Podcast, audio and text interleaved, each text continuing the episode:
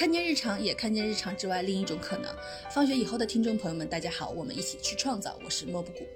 大家好，我是一帆。大家好，我是霸王花木兰。呃，我们第三期节目呢，聊一聊我们对金钱的渴望和规划。我们第四期节目呢，想聊一聊我们对时间的渴望和规划。作为打工人的我们，可能日常生活中除了渴望金钱以外，就是渴望空余的时间了。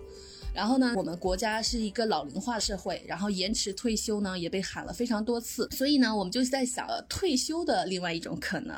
呃，因为我们现在呢，其实每个人都处在一种特别悬浮的状态，然后这个悬浮的状态呢是呃牛津的社会学家向彪老师提出来的，然后我们在第三期里面也有分享，就是因为当下过于痛苦，所以我们常常靠早日退休或者是财富自由这种幻想来逼迫自己埋头苦干、飞速前进，不对当下有体察或者感受来避免。痛苦，但是间隔年呢，或许是对悬浮状态解决的一种可能性。所以呢，我们这一期来聊一聊退休的另外一种可能性——间隔年，以及我们有间隔年会想去做什么。得意忘形的主播张潇雨老师有写一个呃写过一篇关于间隔年的文章，我觉得非常的好。他说：“我一直认为大多数人工作三到七年以后，都值得有一个 selfcaren gap year，就是一个自我修复、自我护理的间隔年。在这个阶段呢，因为我们对社会对还有世界都有了一些基础的认知，也没有了大学刚毕业的时候那种懵懂，当然也有了一定的积蓄，所以我们这个时候就不妨碍离开常规的职场工作一年，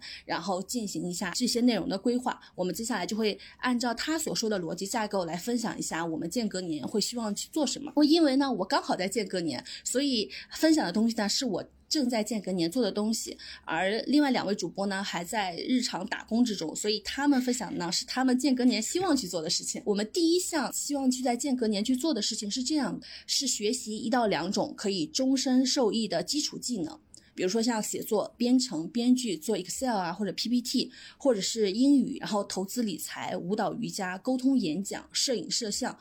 作曲、编曲、一种乐器、一项体育运动都可以。嗯，所以在这个终身受益的基础技能的这个框架下，我们三个人在间隔年有一些自己各自想去做的事情，我们来分享一下。天呐，我感觉我又一次理解错了这个鬼东西。嗯，好。嗯呃，因为我们的两位主播可能又理解错了，没有可能其中一位理解错了，对，但是我会把他拉回去的。好的，理解错了就是关于这项分享的意意思，所以我可能首先来分享一下我在这个间隔年在基础技能的这个框架下做了些什么样的事情。然后第一项呢是学车，我是一个其实肢体特别特别特别笨拙的人，我脑子可能还行，但是我的大脑很难控制住我的肢体，然后我的四肢。呢又很难协同的进行工作。现在有一个词叫什么“歌舞双废”，我就是歌舞双废本人。我在大学的时候，好像分数最低的一门课就是体育课，因为一上大学的体育课那个内容是打太极拳，然后太难了对我来说。呃，期末考试除了太极拳呢，还有一个技能考试，是一个胳膊向后转，一个胳膊向前转。这个分数就占了十分，就是所有人都能轻易的完成，唯独我不行。所以就是 我我每这个好这个好简单啊！当场所有的老师还有同学都露出困惑的表情，就我怎么就做不到这件事情？但是实际上我每个放学以后，我都在我们宿舍。就进行这项训练，但是我就是做不到这项基础技能，或者是说人类的这项四肢协调的基础技能，我就是一直都是掌握不了的。所而且呢，我还特别晕车，我就所以学车这个事情，它就需要你。对车不恐惧，其次还需要你大脑跟肢体协调。我这我就所以，我学车这个事情，我就迟迟没有纳入规划中。但是我为什么呃会今年想要学车呢？呃，当然一方面是因为在 gap 中会有时间，然后另外还有两点驱动力，一个是就是我看到五十岁的阿姨，她在一个压迫了她二三十年，对她每天各种冷暴力的老公的家庭中逃离出来，然后开车进行自驾游。就是我突然发现，就是。学车或者是会开车是一项非常重要的技能，它可以让你从你不喜欢甚至迫害你的环境中远离出去。而且我最近在看一本书，叫做《男性的衰落》。然后《男性的衰落》里面，他就分享了一个非常有趣的观点。我我就笑笑不说话。他分享一个非常有趣的观点，就是发现这个世界上拿到驾照的男性越来越少了。得意忘形的主编也是没有拿到驾照，对，没有。在我们这个播客里，三位主播唯一没有驾照的就是我们这位男主播啊。我待会儿会解释一下。嗯，好的。当然还有一个就是我想去欧洲自驾游，想去各种玩儿，这也是一个驱动力。我去学车之后呢，因为四肢如果不协调，你的大脑控制不了你的四肢的话，其实是很困难的。这一段时间我就是找到了克服自己这个四肢不协调的办法，在。一两个月之内拿的拿下了驾照，然后科目一到科目四都是一把过。我就发现一个非常重要的技能是这样的，就是我虽然四肢不行，但是我脑子行。我弥补不了我四肢的缺憾，我就去用大脑的，就是更强的那个强板去弥补这个短板。就是我每次学完车呢，我都回家做笔记，我在纸上一直在画我今天学到的所有的知识点，呃，会画出一个车，会画出各种库，然后每一个信息点我都画下来。我在大脑中一遍一遍的演练开车这个事情，直到。我的大脑就已经不需要思考。就能支配我的肢体的时候，我就能够通过考试了。分享这个就是想跟大家说，普通人类肯定在身体啊、机能啊，或者是大脑啊，一定有自己不擅长的东西，但是我们依然是可以通过自己的长板去补足自己的短板的。我觉得我在学车中还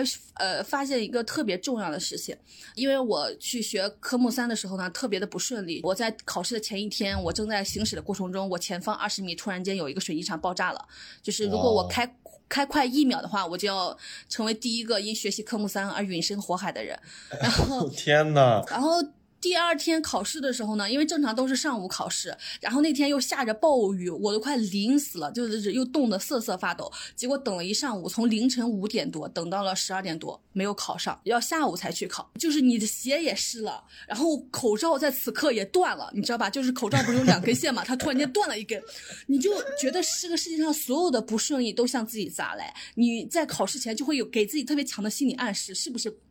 他在告诉我一些信息，我今天下午考试不行。我我下午两三点才考试，我在中午那两个三小时之间，我就给自己一直在做强烈的。心理辅导，告诉自己就不要相信这种负面的心理暗示。其次就是我不要预测，我只应对。我不要预测任何可能发生的坏的可能性。我任何可能性向我袭来的时候，我都去应对它。然后我在考试的过程中呢，我也抽中了最难的线路。但是当天有将近一两百个人考试，只有十几个人过了，我就是其中之一。我觉得我那天就是不仅仅战胜了自己身体的笨拙，还战胜了就是每次考试中可能会袭来的。特别负面的、强烈的心理暗示。对我也想分享一个积极的心理暗示的作用，就是我当时在考科目二的时候，呃，当时是那个定坡起步，然后我第一次其实就直接挂掉，扣掉了十分儿。然后我我当时就是还有第二次机会，但是我就想第二次的时候就不要受到第一次的一个影响，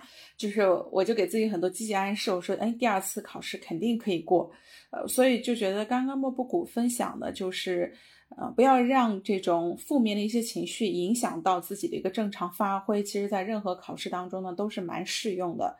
这也是给大家的一个分享，希望能够对大家考试有帮助。对，然后我觉得不预测只应对这个事情，我就建议大家一旦出现特别负面的心理暗示的时候，可以用这六个字去抵抗一下自己。然后这六个字呢，是我在投资理财中学到的。但这个确实可以的，不预测只应对。对对，但是投资理财这是在这里面呢，其实不是关于钱的，是一项基础的技能，就是我觉得是一个人人都应该学会的基础技能。你看，又开始了，然后紧接着呢？现在的两位主三位主播中，就有两位主播还不会，而且呢 还不想学。没有没有没有。关于学车，我有一点点要补充。嗯嗯嗯。就是我这个人做什么比较功利，就是什么东西我需要我才去搞，因为我我家人全部都会开车，然后我其实我生活中不太用得到。我我来补充一下，这就是男性衰落的原因。如果说我有那个有个 gap year 的话，我应该我的首选也是会先去学开车，因为在我看过的无数的灾难片中，基本上主人公都是靠开车逃难的。对，是的，帮我们逃离。嗯，但是像我是一个一五年就已经拿到驾照，然后到现在还不会开车的人来说，可能就没有什么办法。对，但是你在遇到危险那一刻，如果在你面前真的有一辆车的话，你你求生的意志会唤起你对开车所有的技能的。它能在关键时刻能够快速的帮助你实现脱离这个环境。我一直想着说，如果有有一块时间，比如说有 gap year 的话，我应该会首选的是去学车的。嗯，那我我也建议你学一学投资理财。我知道了。嗯，因为我觉得大家可能对投资理财这件事情有特别多的调侃，觉得它比较功利。但是你每天都在持有金钱，你到底如何面对它？你不作为也是一种作为，不理财你也在理财嘛。所以我就想说，建议大家还是学习一下。大家为什么觉得巴菲特表现如此之优异？是因为他十四岁就开始投资理财了。然后又开始说，我们另外两位主播呢，没有，十八岁了，还没有开始。我没有要说这个点，我不想传达任何关于投资理财的焦虑。就是那句话嘛，就是种一棵树最好的时间点是十年前，其次是现在嘛。这个世界上是有一些，比如说时薪或者是呃分钟的薪水是可以达到上万级别的。但是不是任何一份工作，而是我们花一个小时的时间去攫取能够给我们带来长期呃现金流或者是利润流的东西，在我们国家当然不需要。但是如果你去欧美国家，你认真的学一下税，个人如何合理的避税。或者是个人如何合理的投资，这都能一年帮你省省下非常多的钱，就省钱就是挣钱嘛。所以我就想说，建议大家可以关注一下，就是这些能够实心撬动上万资金的时间，然后把自己的 gap year 分配一些时间到这里面去。好的，第二条，下面一条是英语嘛？大家有有有在说嘛？就是人一感受到危机的时候，就开始想学东西。首先实习来的两个东西，一个是学英语，另外一个就是健身。是吗？有这种说法吗？对，呃。教育焦虑或者是身材焦虑是好像是最容易向人袭来的东西嘛，而且可能就是学英语，我们中国人基本上都学过英语，它就比较好好捡起来嘛。但是我还是建议大家去学一下，这个世界上真的就是最好的内容或者最先进的科技，或者是最深入的新闻资讯啥的，就还是是在以英语的面目向我们。呈现出来的很多优秀的东西是没有中文版本的。虽然中文是一个世界上使用人口最多的语言，但是英语是毕竟是一个更加通用的语言。这个世界上有充满着各种喧嚣的或者是假的信息，呃，有时候我们就经常看一些国外的新闻翻翻译过来。那个新闻其实就是假的，但你一旦认识那个英文，知道他真正在说什么的时候，你就不会被他欺骗掉。然后关于英语学习这个，我建议大家给自己设置一个 deadline。我给自己设置 deadline 的方式就是我去报一个考试，这样能够我可能因为我是一个比较抠门的人，就是我报了考试我一定要去参加，然后呢我一定要取得一个比较好的成绩，就我一定不能把这个考试的费用浪费掉，所以我就会倒逼自己学习。就是对于像语言学习这种比较长期、日常且深入的技能，就建议大家还是设置一个 deadline，或者是设置一个考试来为难一下自己。嗯，对我也比较认同莫布谷的观点，因为就是我们在学习的过程当中，就是经常会说，你呃研究啊学习都需要第一手资料。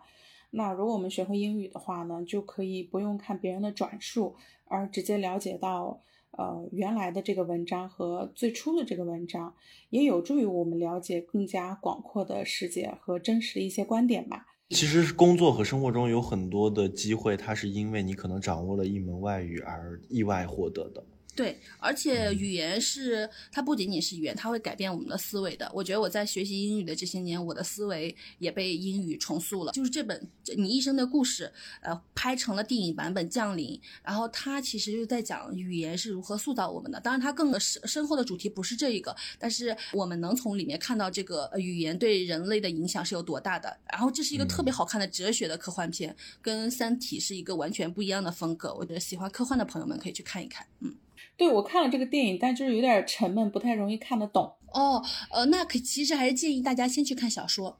看完小说之后，电影里面的一切你都可以理解了。呃，还有一个基础技能，就是也是跟健身相关的吧。其实之前不是在学泰拳嘛，就是也是一个突破身体笨拙的方式。就是我大概泰拳我得踢了两万下吧，我才真真正的学会了泰拳的踢腿，就是也是一个。对于协调性有非常大要求的运动，然后还有游泳，就是游泳。我正好前几天跟霸王花在上海，然后我又去学了一下。就好几年前，其实我已经能游好几米了，但是我这一次好几米，对，就是我能游几米，然后站起来再接着游几米。我这一次才发现，我最大的问题其实还是换气的问题。就是嗯我因为健身培养了自己非常久的，就是鼻吸口呼的技能。就是健身里啊，面，这个你培养了很久吗？嗯，因为呃，就是它也需要协调，你知道吧？我这个对我来说也是挺难的，因为你呼吸不对的话，你就特别容易晕，特别容易想吐。嗯，但是游泳花开始试了，霸王花在那里湿。啊，但是游游泳这个事情呢，它不是鼻吸口呼，它刚好相反，它是它是口呼吸。啊，对，哦快速吸口气，快速吐出去。对，然后这一点就让我想起了，就是我小时候是会骑三轮车的。我后来学会了骑两轮自行车以后呢，我三轮车就再也骑不会了。哎然后我就想说，游泳其实是人人类的本能嘛，就是在小孩儿刚生出来的时候，你就最好赶紧让他去游泳，那个时候他就会游。你不要让他等到像我这种二十多岁了，然后连甚至最基础的呼吸都开始忘记了的时候再去学游泳，就是调整呼吸，甚至学会呼吸都是人生二十多年来就是要掉过头来重新去学习的基础技技能。这个事情真的想起来是甚至有点可怕。在不同的运动状态下，你的呼吸模式是不一样的，是不一样的。呃，你要在每一种不同的。呃就是运动模式下自如的嗯转转换呼吸的模式，这对我们这种特别笨拙的人来说是特别不容易。啊，我觉得学会游泳，它就是一个呢是学习东西的一种成就感，呃，另外的话呢，就是它拓展了你的生活方式。就当你在休闲的时候，你想选择一些休息的方式啊，或者是运动的话，那你多一种选项，你人生也多一种可能。啊，所以我觉得就是你学会游泳，或者是学会一些其他的技能，就是还蛮有帮助的。对，霸王花已经在为自己退休后的时间做准备了。其实是这样的，对，就是我觉得大家日常就是要为自己的退休后的时间做好准备，不然的话，你退休以后很容易会成为一个控制狂，控制你的伴侣，控制你的孩子，就大家都不会幸福。在日常生活中，大家都控制控制自己，开拓一下自己兴趣的边界，或者是基础技能的边界，这样你退休后就有大把的事情可以做，像学车，然后游泳，呃，一项健身的运动，不管是泰拳还是网球，然后语言以及投资理财，我觉得就都是人类非常必备的基础技能。就是学车和游泳是能够帮助我们逃离，甚至帮助我们求生的技能。就是我们能够在水上和陆地上去自由的行走，去开拓自己的边界。呃，当然非我们人类肯定是不行了，就借要借助器具。但是学车和游泳就已经让我们可以在自如自由的在陆地上和海洋上就是进行边界的拓宽。然后像健身能够帮助我们强迫我们自己的身体，然后语言其实是能帮助我们打开更多的边界的。但是有其实有很多人意识不到这一点，就是如果你对一一一种生活感到厌倦，如果你有语言这个游泳圈或者是浮生板，它就能带你去往更广阔的世界。但是如果你这个语言的阀门没有被打开的话，你其实呃会容易觉得你的生活彻处处掣肘，你只能在这一小小块天地里面各种挣扎和起伏了。但是不是的，就是我们是能够打破我们面前的墙的。然后投投资理财。呃，我觉得虽然另外两位主播一直在嘲笑这项事情，但是我没有嘲笑，嗯，但是还是是非常基础的技能。我觉得就是是一个值得从小孩就开始教育起来的技能。嗯，你看你们俩，你们俩这个，你俩这个，你俩这个态度就非常的不端正，就是 嗯大家可以先从小狗钱钱开始看起。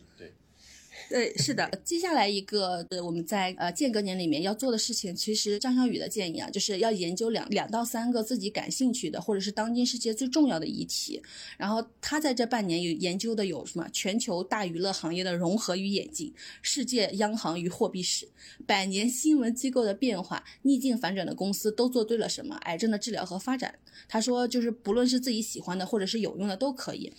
回想我自己在这个半年多的间隔年里面，我觉得我研究的最重要的一个议题，其实就是关于女性主义的研究。呃，我在这半年里面也读了一些书，然后陆续也在豆瓣上标注了一些书。如果大家对女性主义也有兴趣的话，也可以去我的豆瓣首页就看一下我的书影音标注的书。呃，我的。豆瓣的名字就叫莫布谷，然后我最近看也看的和或者是打算看的一些书有那个恩格斯的《家庭私有制和国家的起源》，然后易卜生的《玩偶之家》，然后呃特别好的一本书是上野千鹤子的《厌女》，我是在上海这段时间看完的，我觉得。每一个女性或者是每一个男性都应该去读一下这本书。它就是呃，它是一部一本学术或者是社会学的著作，所以它每分每秒都在启发你新的认知，会特别好。然后另外一个还有一本是那个呃女性贫困，呃也是在上海看完的，就是看的过程中呢触目惊心。就是呃你可你可能会发现一个点，就是一个女性其实。他只要好好工作，他是不至于堕入多么可怕的人生的。但是他一旦有可怕的原生家庭，或者是他和另外一个人组成了一个可怕的原生家庭的话，那他就很容易堕入万劫不复之地，就是很容易陷入各种各样的贫困。我想说，就是如果女性在没有解决自己经济独立这件事情上，要谨慎的进入任何家庭关系。然后还有就是《男性的衰落》这本书，就是是我最近在看的。呃，我我也建议所有的男性和女性都去看一下这本书。而而且这本书呢，其实就男性看了可能会觉得不舒服，因为他不愿意承认男性的衰落这一点。然后女性看了呢，也会觉得特别不舒服，因为他在里面说了男性衰落之后，他提出的解决办法是让我们所有这个世界上所有人一块再去呵护一下男性，帮助一下男性，关注一下男性，就是女性看完之后会尤其觉得不舒服。就男性已经作为世界中心做了这么久了，你现在因为自己不努力衰落了，还需要我们全尽竭尽全力的去帮扶你，就是听着也觉得是世界男性核心主义的一种观点。但是这本书还是挺有意思的，就建议大家去读一读。然后还有一本书叫《对岸的他》，我是建议所有的女性去读一读的，因为在各种厌女情绪的。引导之下，大家老觉得女性之间充满了嫉妒，充满了竞争，充满了斤斤计较，然后所有的各种关系都是一种厌女式的描述的关系。对岸的她这本书呢，其实就讲述一个完全不厌女式的女性关系之间，它是会有一种怎样的呈现？嗯，然后这是我最近一直在研究、阅读，然后也在实时的和周围的呃男性的。不正确的观点、厌女的观点产生对抗的一个议题，然后我发现这个对抗也是特别特别有用的。建议所有的女性都能学会对抗或者是愤怒这个技能，就是对于女性不尊重的行为，对于厌女的观点，你要有感受，要勇于愤怒。像钱理文老师说的一句话，就是当你感到愤怒的时候，你就感受到了自由。因为过去女性是一直不被鼓励或者是不被允许愤怒的，所以就是大家日常生活中女性主义这样的议题遇到特别不。合理的观点的时候，要敢于愤怒，敢于去反抗。然后我最近就是一直在反抗和就是跟这种种种行为做斗争。然后每次斗争之后，就是那种胜利感都会特别的鼓舞人心。然后因为。呃，在斗争过程中还会有其他各种的女性，或者是有良知、有道德、有操守的男性，就是加入你的阵营，和那些就是不好的行为一起做抗争，你又会觉得你跟世界的连接点更多，然后这个世界也是值得你生活下去的，就是你会觉得有更多的安全感，嗯，所以就是也建议大家就是去关注一下自己特别关心的那些话题，然后我觉得女性主义这个话题是值得所有女性去关心的。哦，接下来我来说一下 gap year 我可能会关心的话题。呃，第一个的话呢，就是法律，因为这个也是和我自己专业相关，就可能和法律相关的一些新闻或者是书籍、呃电影会去看一些。呃另外的话呢，就是和自己的行业和工作相关，就是因为我在金融行业，所以可能就是金融相关的一些知识点啊，就还是会呃做一些了解。啊，第三个的话呢，就是关于慈善吧，就是我因为我一直想要去做一些慈善的事情，呃，当然了，我我还不知道说能够做到一个什么样的程度，呃，只是想说，就是是不是能够花一些时间去做一点，呃，具体的，真的能够帮助或者是能够有一些小小改变的一些事情。嗯，然后第四个的话呢，就是会想要去修行，因为我之前有过去寺庙啊，包括去这个隐身当隐士的这种想法吧。虽然人家说大隐隐于市，但是我会想说，就是在一个安静一点的地方啊，能够静静的生活。但是我也不想修修行的太累，就比如说去去寺庙的，或者是去道观，就是要早起晚睡，然后每天做很多事情。啊，这个可能跟我想象中的修行也不一样，我可能就只是想要以休息的方式去修行，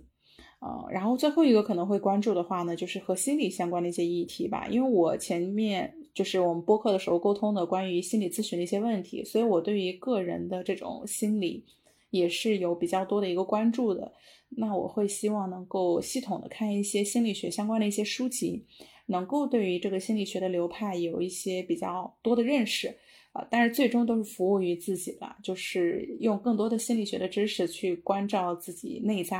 啊，能够有一个比较好的，或者是比较健康、比较坚定的一个心理状态，去 做好这个 准备。嗯，这大概是我在呃 gap year 当中可能会去关注的几个话题吧。来，我们我们听一下男性的声音，你你对世界感兴趣的议题是什么？我我没有什么对世界感兴趣的议题，但我想就这个女性这个话题，简单的说一下。我身边呢，我觉得第一位所谓女性主义者，其实应该就是莫布谷。我我们无论是就一些就是一些社会新闻，然后去讨论的时候，或者是他像给我们安利这些书的时候，他其实我对我来说像是一面镜子，就它能够照射出我身上一些呃一直存在的，然而我自己并看不到的一些所谓的一些。那该怎么说呢？就是男性身上自带的一种传统的、固执的、迂腐的一些一些特征。我觉得，就我我不知道用这些形容词对不对，但是长久以来，我好像就是以这种视角去看待这个世界，去看待这些问题的。但是我并不意识到说这是有问题的，或者是错误的。直到我接触到这些女性的声音和想法，我记得有一个这个趣事，我觉得必须要分享，就是呃，莫布谷。愤怒离群的一件事，就是关于我本来也想分享一下这件事情的，我都快忘了。对，就是当时就报说刘强东然后强奸了那个女留学生的事情。嗯啊，然后我我我当时真的就是我没有任何诋毁或者是侮辱的心情，我就反问了一句，我说，哎，那那个女生当时为什么不走呢？这个问题呢，就是非常严重的戳中了莫莫谷，然后把我教育了一顿之后，愤怒 退出了群聊。但我当时一直都不能理解，直到后来中遇到，就是在我看到了就是更多的包括那不勒斯四部曲里面，呃，包括莫莫布谷给我给我们推荐的这些书里面，很多时候男性是没有办法理解。见女性在那种环境下的无助以及无力的，对那种时候，就是我们在站在男性的这种传统的角度去思考这个问题的时候，在一个女性看来，尤其是一个女性主义者看来，这个问题是非常的可耻的。呃，对，其实我我还我还是想分享一下这个观点，因为其实我在做这期播客的准备的时候，我有我有想到这个事情，但是我其实我。今天讲的时候我就有点忘记了，必须要先说一下，就是在我们这个文化下成长的每一个人都有厌女的观点。我我如果不是自己身上存在厌女的观点的话，我不会成为一个女性主义者。这也是上野千鹤子的观点，就是因为我意识到自己身上存在了厌女的观点，所以我要跟自己身上的这种厌女的观点做斗争。然后我同时认认识到整个社会氛围里面无数多更加强烈的厌女观点，所以我就是要更强烈的去斗争。然后我还有一个要点要分享的就是我如何对待朋友，就是甚至是亲密的朋友的呃厌女的观点，我是就让他这么过去，还是我要？展现出我的观点。我昨天晚上其实就在想这个问题。首先，我们每个人肯定都有厌女的观点的，但是面对朋友的厌女的观点的时候，你是有两个解决方式的。一个就是你就让他过去，因为你觉得每个人身上都有嘛，那就算了。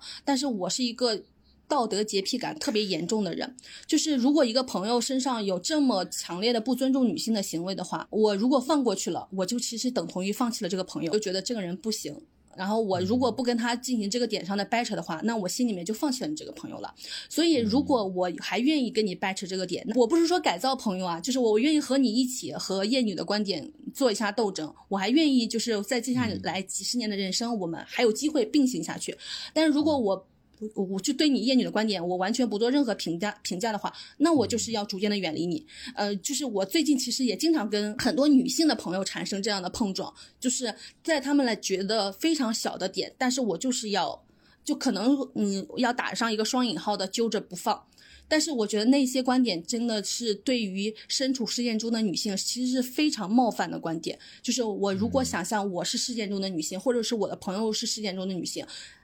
来自陌生人这样的观点是是有可能压垮他的，所以就是我不希望我的朋友会成为一个已经在身处灾难中的女性，她我这个朋友的观点会会压倒另外一个女性，就是我不允许我朋友成为这样的人，所以我就是经常在朋朋友有厌女观点的时候，我就一定要。出来把这个事情掰扯清楚，就是我这里边要喊话一下我的朋友们，就是我不是要跟你们，呃，怎么样？就是我心里面是我每次就要跟你们 battle 的时候，我就是心里面在没有放弃你们。当我放弃和你 battle 的时候，我就是在心里放弃了你。嗯。哎，但是我觉得我还是想暴露一下，我也想听听你怎么看我这个想法。嗯，就是我对生活中的女性是呈现两极的看法。嗯，我非常欣赏非常精英的职场女性。嗯，她们有着男性无法企及的，就是那些呃敏感、细腻、认真和踏实。嗯，然后他们能很有责任心的把一些事情做得非常的漂亮。嗯，我非常佩服这些人，包括我现在的公司的很多的高层。包括我现在的 leader 都是非常杰出的女性，我觉得她们很厉害。但是与此同时，我也对生活中的很多的女性，就是我跟你说几个场景，她一出现的时候，就会让我整个心就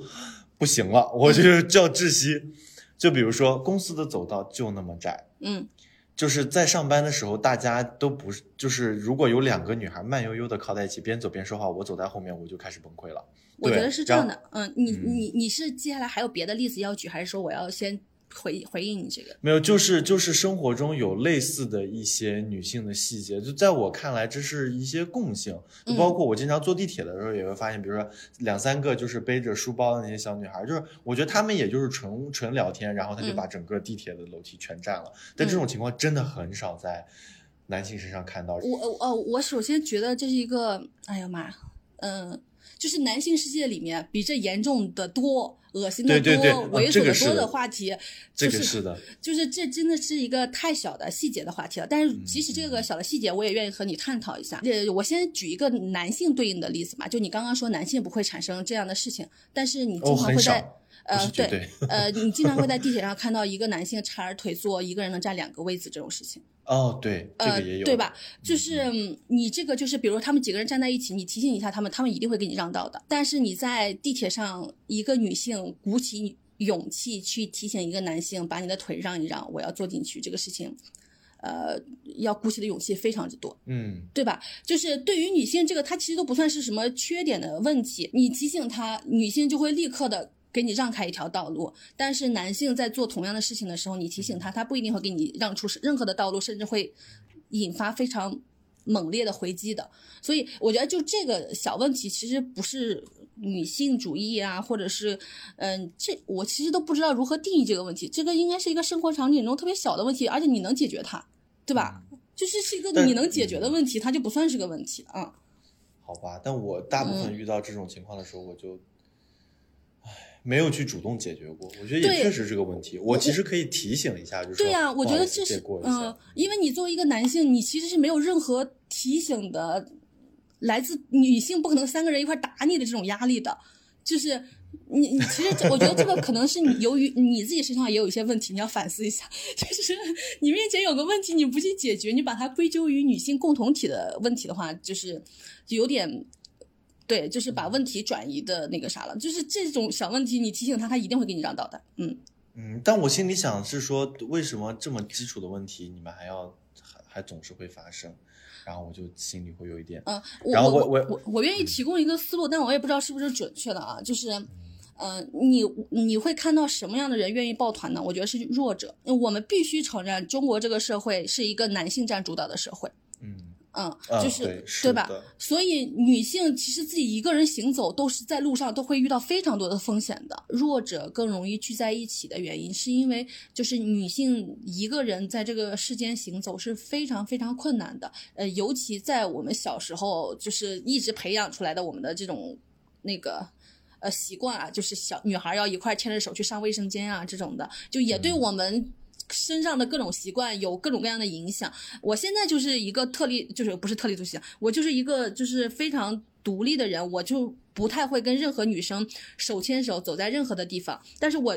充分的理解很多女生为什么会手牵手走在路上，为什么会呃三个人、五个人的一样的聚在一起，就是他们是需要彼此支撑的力量的，而且是需要彼此分享那些情感、分享那些情绪的涌动的，嗯。没什么，我只是想说，也建议一些男性吧，我身边男性朋友去看一看这些书，了解一下，就是这些故这些这些东西背后，就是一些女性的想法、女性的声音和一些社会的一些对男性的一些批判的想法和批判的声音。我并不是说鼓励男性都要也要去加入女性主义，我只是觉得说，你多去了解这些声音，更有助于我们自己建立一个对于两性也好，对于这个社会也好，一个更正确的认识。对，然后这是好的。对，嗯嗯，就男性的衰落里面有分享一个观点，就是我觉得也可以跟男性分享一下。如果我们有男性的听众的话，就是呃，在女性有女性运动和女权运动来探索、保护和维护自己的时候，男性就对自己的社会的新角色、对这个崭新的世界没有任何运动和行动，就是他们还。停留在旧的时代剧本所赋予自己的角色里面，所以这也是男性所面临的衰落的一个原因。然后我前几天在看，就是作家乔麦的一个采访，他提出来了一个非常就是很容易被我们忽视的问题，就是即使在一个男女不平等如此严重的就是中国这样的国家。也是女性在更加勇于的探索，就在这种压迫的情况下，更勇于的探索和发现自我。但是男性反而就是忙七忙八去获得各种成功或者是成功的装饰，而他们其实是反而对自我探索更少的。所以就是在如此性别不平等的情况下，反而是女性实现了自我的探索，而不是男性。就是，呃，当当然，男性觉得自己是这个社会既得利益者这件事情很好，但是与此同时，他们也失去了非常多的东西，就失去了探索自我的机会，失去了就是问我自己到底是谁，就是这个社会太允许他们做自己了，他们反而不知道。自己真正想要的，或者是自我是一个什么样的东西了？自我就是你要遇到一个强大的东西，那反弹回来的才是自我。但是男性可能就是他们就是已经是这个社会最强大的了，他们没有遇到各种各样的反弹。当然，现在女性的声音让男性感受到了反弹，我觉得那男性就听一听这些声音，反弹一下，从这些声音中，说不定你能找到你的自我。是的，我觉得这个是的。嗯，你就天天在反弹我。我觉得这个探索自我是很有必要的，因为我们只有更清楚自己是从哪里来，要到哪里去，对自己有一个比较清晰的认识，其实才能够，嗯，以比较坚定的状态去生活下来。嗯，那 gap year 如果能够对自我有一个比较好的一个探索，那当我们结束之后的话呢，也能够比较好的去适应我们的职场生活。我发现，我发现我要分享一个小点，就是我发现你每次呃呃就是要学习的东西，都是为了工作做准备。就是因为我我又发现霸王花有一个特别神奇的特点，就是其他打工人都快就是打工打到死，但他每周日都主动去公司加班来为周一做准备。就是 gap year 里面，你去研究研究自己真正感兴趣的话题，他又要去研究为下一份工作做准备的话题。我也想说，我也有一个这个，我跟我跟霸王花是一样的。霸王花你说，你说，因为生活还是需要继续的嘛，就是 gap year 可能只是短暂的 时间。那还是要为自己的整个呃 gap year 结束，包括更长一段时间人生的一个发展，能够做一些规划。所以我觉得，如果在 gap year 当中，就是去研究一些对自己又感兴趣，那同时对自己适应 新阶段的生活又有帮助的内容的话，我觉得是还蛮有必要的。那自我探索，我觉得它是一个一生的话题。呃，gap year 当中呢，是可以有时间比较集中的去做一个探索。嗯，我觉我觉得认识自己啊，尤其是知道自己擅长什么，不擅长什么，啊，为什么自己会有现在的一些行为模式，啊，嗯，还是很有必要的。就是你你懂得你为什么会是现在这个样子，到底是什么样的一个经历塑造了呃现在的你。大概是这个样子。嗯，就是其实我是想说，就刚刚上面虽然分享了男性呃女性主义的观点，但是我依然认为男性和女性是可以互相帮助的。就是我在从我们就是安徽来上海的那一天，然后我就是我的行李特别特别特别重，然后我正走着，哇，突然间冲过来一个男性，然后直接就把我的箱子拎走了，然后我甚至都没有看见他正脸长什么样子，然后他就立刻把我的行李放在了地铁前，然后他就冲进了地铁，就我完全完都不知道他长什么样子。但是他就帮助了我，把我的特别重的行李就是给放到了就是上地铁的那个车厢前面。然后我昨天上地就是也是坐地铁的时候，然后突然间一个男性的行李箱哐哐哐哐哐哐哐往底下砸。然后呢，我也是立刻帮他拿起了他的各种行李箱，还掉了各种各样的东西。对我其实就是想说，就是，呃，就是即使男性在观念上有各种各样的落后，但是在日常生活中，男性和女性依然是可以互相帮助的，而且就是，呃，就是这种善意啥的，其实是经常发生的。然后那天霸王花也是做了一个就特别。呃，就是勇敢又正义又那个啥的事情。我俩一块儿就吃完饭，然后骑自行车骑在上海的街头，但同在一个岔路口，我俩突然间就就是走了不同的岔路口，就一前一后，我不知道他走的是哪个岔路口，然后我们俩就分开了。然后他在路上就遇到了一个喝醉酒的人，然后他就帮忙报了警，然后就一直在等在那旁边，就等警察过来嘛，然后还叫了救护车，然后那个人好像就。可能情况不太好，然后就不愿意上救护车，然后霸王花就愿意帮他付这个救护车的钱，然后 由此就跟那个警察同志，当然我这里面这个是觉得警察同志很好，就是立刻就阻止了霸王花，就说你不能每次就是在这种情况下就花自己的钱，然后什么各种的。然后霸王花你说了一句啥？快说一下。呃，我我当时就跟警察说，我说那个贫困啊，包括。就是他没有办法去付医药费，或者是那个救护车的费用，不是他的原因，是社会的原因啊。因为我当时看他穿着，嗯，就是也比较 简单。对，其实呃，就是我觉得就是呃，有有很多的人的贫困，其实不是他个人不努力导致的，就是这个社会有结构性的压迫导致了一些人的贫困。然后有在这些人遇到困难的时候呢，嗯，就不仅。应该是社会上像霸王花这样的，就是路见不平拔刀相助的热心人士出来帮忙，就是公共系统才是应该承担这个责任的。我想说，就是就是又回又回到了第一期，呃，对，就是公共系统缺位的时候，才是因为才才导致了霸王花才必须觉得自己要帮助他。如果就是站在霸王花面前的那个公共系统主动帮忙了。那霸王花就不需要出手相助，所以其实这也是一个社会公平和正义的问题。就是我们我们并不能指望着那个个人在社会的系统下成为了穷困或者是遇到了意外的人，总是靠社会陌生人的帮助。这个社会的公共系统，我们这些人交了这么多税，让它运转起来。对，当时那个警察呢是有说我这个过度善良，或者是有一些天真，呃，但是就是我认为，就是像之前说的，如果一个人为了钱犯法的。话呢是这个人有罪，但他如果是因为为了面包犯法，那是这个社会有罪。就会觉得社会应该提供最底层的一个帮助，就是你像比如说医疗这块最基本的一个对，嗯，最基本的一个保障，能够说让这些人啊遇到这种情况的话，嗯，他是可以接受到最基本的一些帮助，呃，所以我没有办法就是看到这个人。如果说是因为金钱的原因不去上救护车，不去做检查，那那我是做不到的。对，就可能我没有办法说帮助所有的人，但是如果我遇到了的话呢，我觉得就是遇到一个就帮助一个，因为我不希望就是我我的生命当中发生。我就是见证这个人可能会面临死亡的威胁，或者是一些生命其他的威胁。对，反正我觉得就是，如果大家在间隔年里面，就是有真的有时间，或者是对这个社会的公平和正义也感兴趣的话，因为毕竟我们共共就是共同为人类，就是在我们的同类就是遭遇到问题和灾难的时候，我们是有非常强的不安全感的。如果我们不出手相助的话，我们也也会有特别强的羞愧感。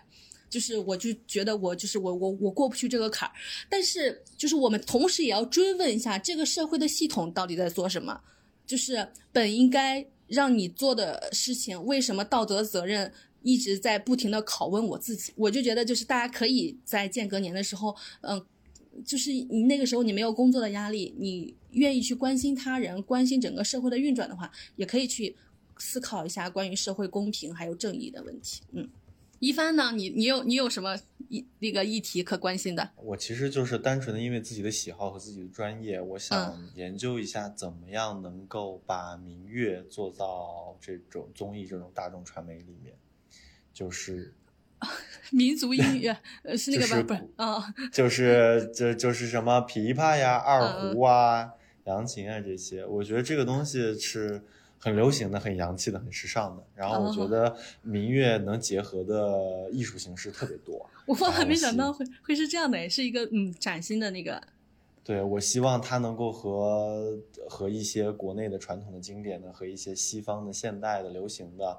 就是能展开一次对话，能够把这种古典的传统的音乐形式给打出去。然后我觉得这我是。嗯，可能说的有点空啊。我觉得这其实我也应该让就是年轻一辈的孩子们知道，就是他们再去报那个什么乐器兴趣班或者什么的时候，他们就是家长们啊或者孩子们，他们可以主动的去学习我们这些传统的东西。嗯，我觉得这也是文化自信的一种体现吧。我觉得虽然有点，虽然有点有有有一点点假，但是确实关于民乐题材的这种东西，想在一个。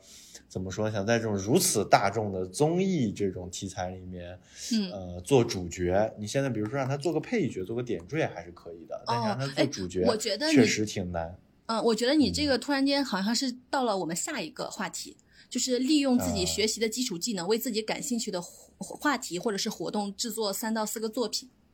哇，那这个可以刚好可以去直接用，对呀，对呀，用了，嗯，因为因为我跟因为因为那个这道三个作品，我写了个别的，嗯，因为 因为因为我跟霸王花这种歌舞双飞的人，其实是很难会想到。舞舞蹈歌曲这种事情来，刚好你补足了我们这个在我们在感官世界里的不足。因为我 因为我我我想到了很多就是民乐能结合的东西，但是我它在我的脑海中还不够系统，然后我也没有非常充足的数据，然后我也并没有触达到一些就是专业学民乐的或者一些民乐大师他们对这些呃流行的东西、传统的东西他们是怎么看的，就包括这些真正学民乐的人他们的心声是什么样，他们的现状是什么样，就整个这个行业的痛点在哪里？然后如果说嫁接到综艺上，我们就就怎么能把这个事儿给做好？就是我觉得我我可能需要了解的东西还很多，但是我现在又又困于现在的自己的整体这个状态吧，所以我本来想的是说，如果说能有一年的 gap year 的话，我可以去呃多跟这些人聊聊天，然后听听他们的想法，然后我把它整合起来，看看能不能做一点东西。对，我觉得你明月其实我很少在 live house 看到任何明月的演出，我觉得可以的，因为 live house 就感觉非是一个非常时尚、流行的文化消费场景，但是明月我觉得它是能够调动观众。的那个就是各种的共鸣啊什么之类的，对，可以让明月进一下 live house 去试一试的。如果你能在九月之前搞一场，我就去看看。你太你太高估我了，现在已经 四月底了。嗯，然后我们就说回这个刚刚说的，就是呃下一个我们在间隔年要做的就是大的主题性的东西，是利用我们学习的基础智能呃基础技能为自己感兴趣的话题。创作或者是制作三到四个作品，任何形式都可以。比如说，可以写文章，可以制作 vlog，可以就是像刚刚一帆说的，是创作舞蹈和歌曲，或者是用这些舞蹈和歌曲去做一个综艺，或者是进行一次分享或者演讲等。是因为创作永远可以激发思考，输出总是可以促进输入，教给别人正是正自己正确学习的最好的方式。我觉得就这个点呢，其实也是我们三个人在做播客的一个很大的驱动力。就是，呃，可能输出和表达是一项非常基础的技能，呃，当然剪辑不是一个普通人会必备的技能，就是我们现在目前的剪辑一直是一帆在承担，但是像我们对世界的认知，然后我们对世界的看法，就是是值得我们去讨论和输出的。然后我今天去去看去看了苏州博物馆，我有跟霸王花在分享一件事情，就是苏州博物馆馆藏有大概几万件。但是你进去里面看了一下，就是里面所有的收藏的文，就是文玩古器，各种珍宝，就是全是男性的用品和男性趣味的体现。我在几很多博物馆都有这种情况，呃，就是文房四宝，呃，各种玉器古玩，然后兵器配饰，是的，甚至还有提笼架鸟的鸟笼子。我在几万件馆藏里面，可能我没有看全，我只看到了一件是女性的，就是苏绣。绣出来的一件女士单衣，就是我觉得博物馆是一个呃之前的人类，呃就是留存下来用于给后人讲述自己故事的一种形式，但是在一个博物馆里面，女性没有留下她任何的声音，嗯，但是如果是让我们现在的人类去做一个博物馆的话，我相信那个博物馆它可能是个流动的博物馆，它里面一定是有女性的声音的。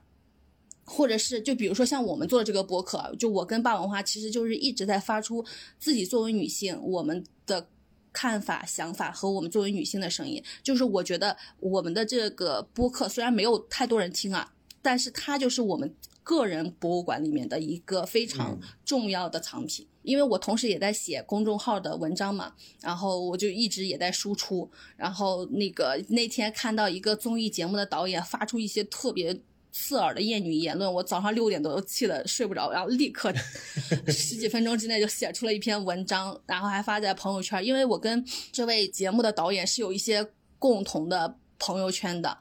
就是我之前的老板，甚至就是这个综艺节目的合伙人啊之类的。嗯，但是我就特别勇敢的发在了朋友圈，然后甚至就有来自那个体系的人来给我点赞，当然也有来自那个体系的人来跟我 battle。就是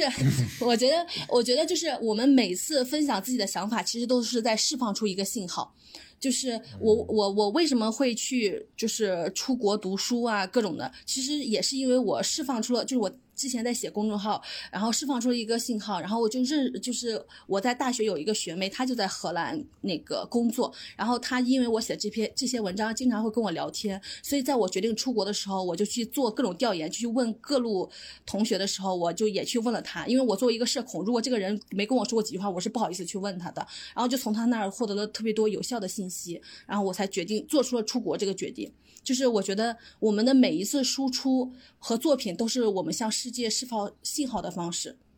然后每一次我们释放出去这些信号，就有人会收到，然后给予我们反馈，然后就能带领我们去向一些不同的地方。很久以前。我开始了第一次那个酒店的测评，嗯，就华尔道夫的那个，然后到现在陆陆续续的，我就会偶尔，比如说过两天隔三差五就会收到一个人的点赞，也也不是说成就感吧，我就觉得说，呃，我的这个东西被一个人看到了，就很有可能他要去住一个酒店，然后我的这些测评就帮避免他踩雷，或者是能够让他体验的更好，然后所以就是说，如果说。呃，有一年 gap year，然后我用我的所学所能去产出一些什么东西的话，我可能就是把我的这个 打卡中国最叉叉的五星酒店的这个系列给做出来。可以，因为我已经想了很多，比如说我已经打卡了中国大陆最高的酒店，我还可以去打卡，比如说中国最西边的五星酒店，中国造型最奇特的五星酒店，中国最隐蔽的五星酒店，类似这种。在这个点里面有特别不同的一点是，比如说一帆只是单纯的去消费了，那它就是一场消费行为。当然，如果他把他的消消费行为记录下来了，并且输出和表达，那它就是一场创作行为。呃，最好就是我们要我们的创作要比我们消费的多，我们才能够在这个世界上留下一些什么。是的，而且我当你去带着创作的这个行为，你去去消费的时候，你就会体验的更深入。对，你会关注到很多你平时住酒店根本关注不到的细节。嗯，因为我本身就是特别注重就是环境和服务给我带来的体验感的一个人。嗯，我觉得这个测评它就把我这个嗅觉给无限放大了。嗯，我觉得我在这个过程中我也很享受，我会把我一些想说的东西说出来，我的感受直观的表达出来。然后 还有因为这个也算是过了我一直想做。一个出镜记者的瘾，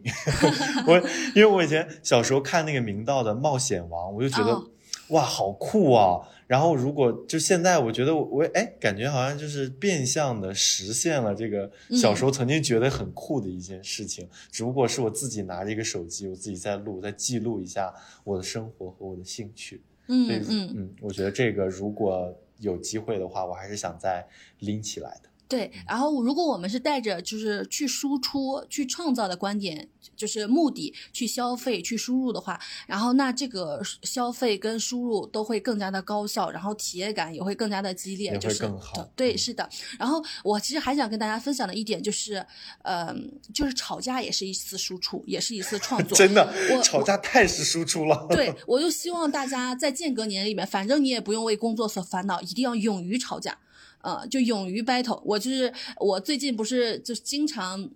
当然我不主动跟别人吵架啊，就是别都是别人释放出一些特别不好的观点的时候，然后我去评论，然后有人会过来跟我吵架，我会跟着跟他接着吵下去。然后我最近一两个月进行了大大场大大小小十几次吵架吧，但是吵肯定不是人身攻击那种吵了，你就是要用你自己所有的学识、知识累积、逻辑，然后来戳破对方那些伪善的观点，那些。就是完全立不住脚的观点，然后因为你的这些输出，所有围观的人都感受到了。呃，我觉得就他有两方面的点，一方面的点，他是对于同样猥琐错误的人的一次震慑，就是之前他们可以大言不惭的发出这种错误的观点，但是当你。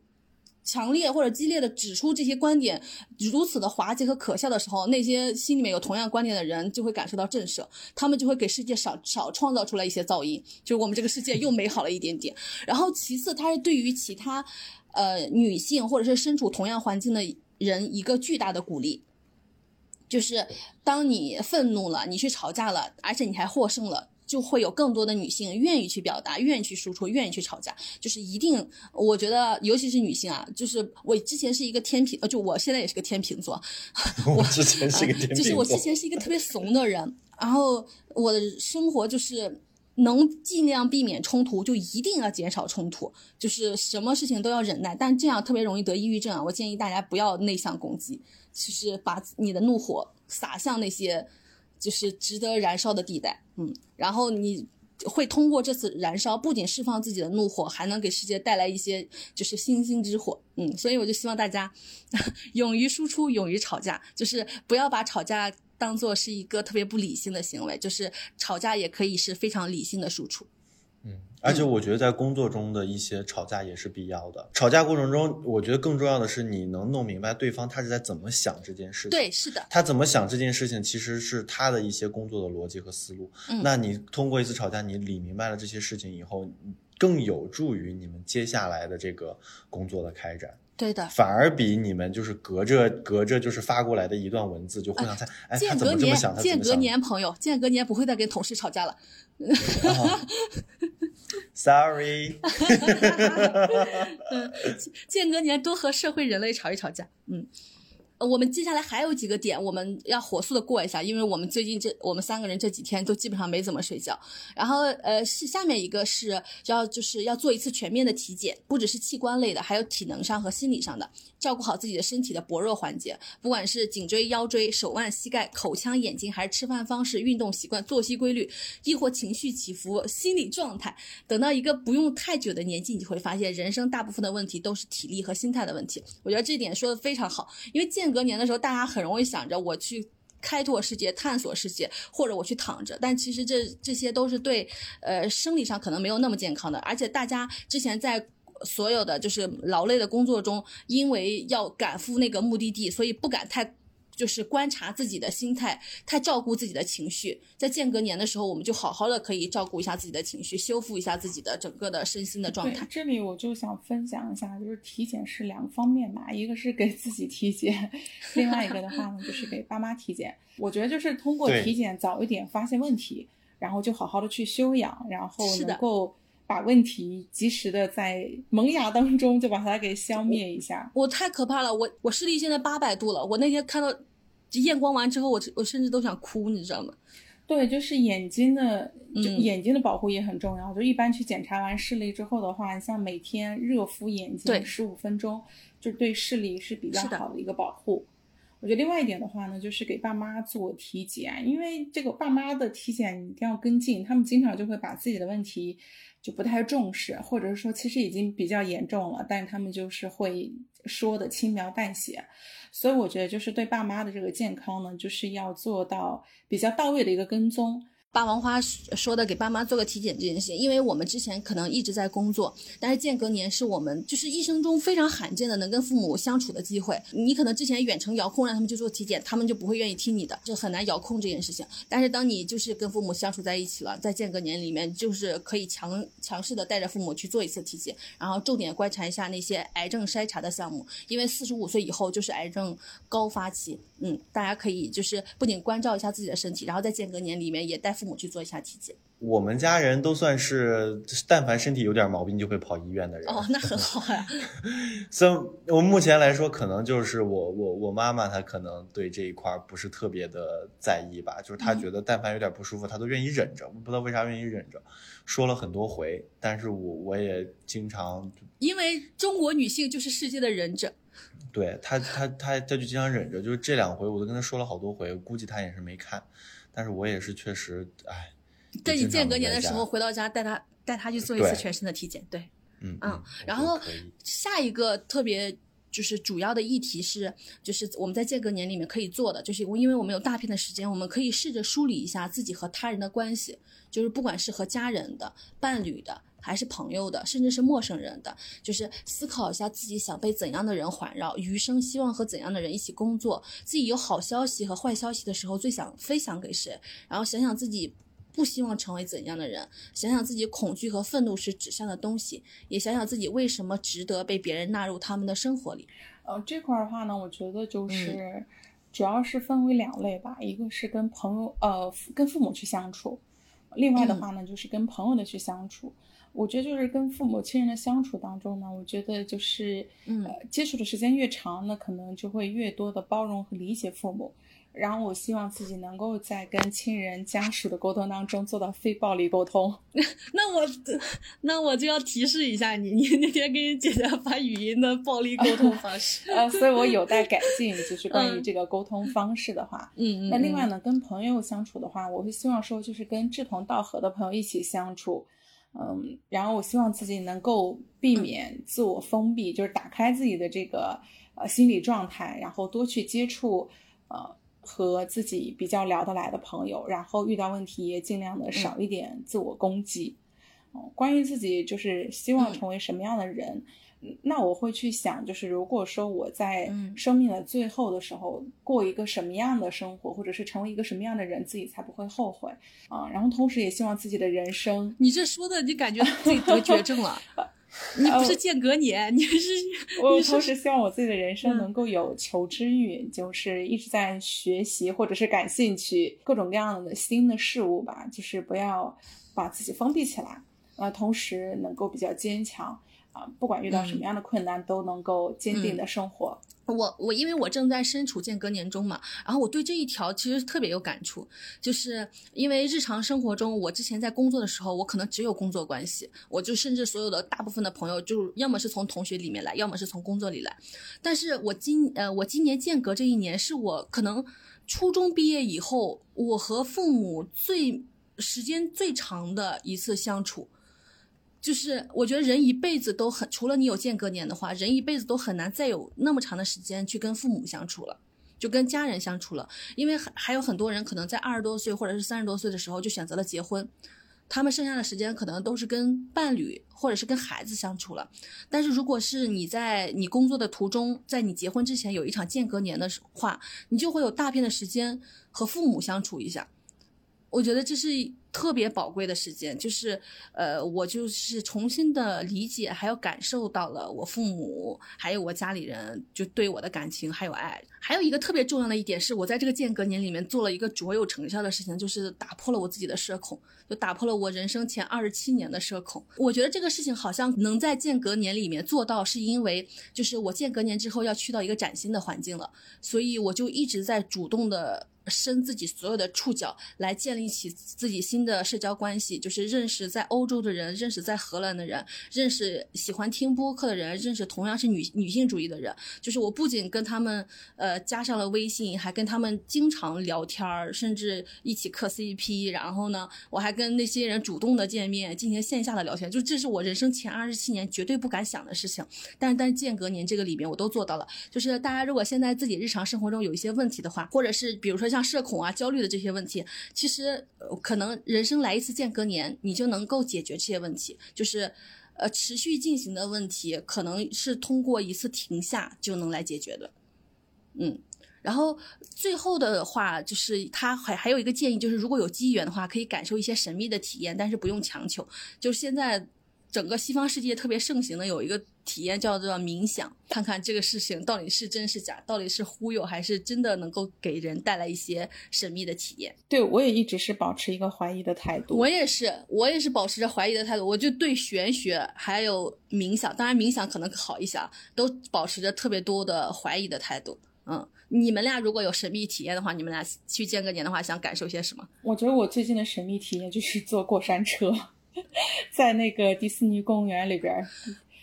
濒近死亡的感受。呃，对，大家可以在在间隔年的时候去打破一些自己，比如说我跟霸王花特别恐高，我们就去在间隔年的时候，因为你你日常生活中你去搞去突然间冲击一下自己，可能对自己的工作和生活都有一些影响。但间隔年的时候，你冲击一下自己，你就有很长的时间来修复这件事情。对，但是我觉得其实去呃，因因为我恐高症无敌之严重，但是呃，我去合肥玩了一趟那个滑滑梯，就小孩都在玩的，然后之后我就可以勇于去体验各种恐怖的那些什么过山车呀，就我人生此前二十七年从来没有感受过的东西。就是你人可能要勇敢一丁点儿，然后后面就能勇敢一大步。就是大家也可以在间隔年里面去感受一下这个事情，因为躺平，你日常生活日常生活就可以做到了。间隔年里面，你可以给自己一些那个主动的去尝试和探索。我觉得莫布谷可能不是真的恐高患者，所以我觉得生理的，我有生理的反应，我是生理的。我的生理上都开始发抖，就是我的脚特别痒痒，我有一种想要跳下去的冲动。哦，我是就是心脏快要跳出来，就感觉没有办法呼吸。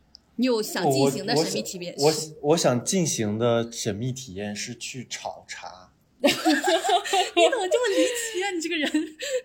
就是我觉得他可能和冥想有一点关系，就是嗯啊，炒茶不是体力劳动吗？它算什么神秘的体验呀？就是它。我觉得，嗯，你们知道白茶是晾干的吗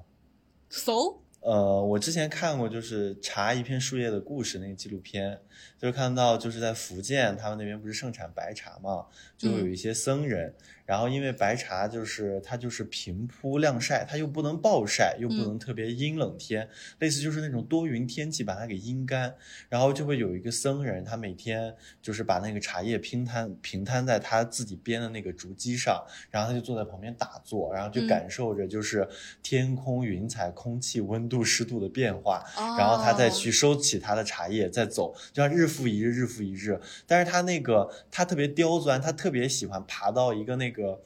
就是就那个路特别不好走，但是有一块巨圆、巨向前凸起的一块大石头，嗯，就那个画面太美了。他就坐在那个石头，他前面就仿佛就是前面就是一片山谷，头顶就是一片蓝天，嗯，旁边就是一片茶叶，就是这种感觉啊。我觉得好美好啊，但是我又觉得这个对我来说特别难实现。啊，但是我嗯，这个是一个很好的体验，但是它不不并不神秘，神秘就是那种你可望不可及，就是。嗯，人生突然间就是就堕入一堕入一种比较玄学的那种状态的时候，就是，但你那个就是其实说去可以去的，嗯，对，说去可以去，但是但是我也不知道有什么途径。哦哦，就我可能我可能也能去。它神秘的点主要是在于途径，是吗？这个东西它非常远离我的生活，然后这个东西呢又是我比较好奇的，然后因为我本身也也比较喜欢喝茶。然后我就想着说，如果有一天我可以自己搞一搞，弄一些东西，然后分分享给大家，然后自己看，在这个过程中能不能感受到，嗯，能不能感受到是上天对我发出的，就是感受到自己的肉体和自然环境的一种融合和超脱。啊，可以的，我觉得你间隔年可以去干这个事情，你能做到。我还有一个呃，就是如果这个实现不了，还有一个。八成可以实现的，就是就是去在清明的时候，然后在呃浙江很多浙江很多的茶园，随便找一个茶园，就每天就是跑步上山采茶、洗茶、晒茶、晾茶、炒茶，然后去挑水、挑水泡茶。就是看看晚霞，看看 书，打打太极，晒晒太阳。这就是霸王花说的去修行是吧？你俩可以一块去的，就是你俩一块去吧。可以，我俩一块去，可以，可以的，可以。就是因为前面我们都说了，就是我们间隔年想做的事情和正在做的事情。其实呃，前面部分其实甚至说的有些沉重和宏大。然后我其实还想分享一些我日常的体验，就是间隔年真的很好，值得大家去尝试一下。就是你的人生如果可能六七十岁才退休的话，那你值得给自己每三五年来一次间隔年。啊，然后间隔年真的很爽，就是不工作也真的很爽。就我前几天跟霸王花一块去迪士尼的时候，其实我每次都快乐到就是那个眼睛中要涌出热泪的时候，我甚至率先想到的是，我天呐，我配这么快乐吗？但是，但是就是大家如果去就是间隔一年或者间隔半年的话，就是你也你也可能会有这样的体验，就是间隔年真的。嗯，会让你的身心都踏上一次完全不一样的旅程，而且你能在这次停下里面感受到一些什么。然后最后想跟大家说的就是，就是大多数大多数人都是沿着惯性向前走的，停下来，哪怕是仅仅是短暂的停下来，对他们来说都简直无法想象。但如果你真的愿意花一年时间做好这些事情，就是想一想自己间隔年想要做什么的话，啊，相信我，这会是你人生最难忘的一个选择。嗯，然后就希望我们的听众朋友们在自己日常打工生活特别难受的时候，在那个深夜也能为自己想一想，就是你的间隔年要去体验哪些东西，去关注这个世界的哪些议题，去学习哪些基础的技能，你也能感受到特别多的快乐和平静。本来我跟霸王花想要突破一下自我，唱下歌的，但是现在这个晚上真的是太疲累了，我俩就是因为出来旅游，就是已经。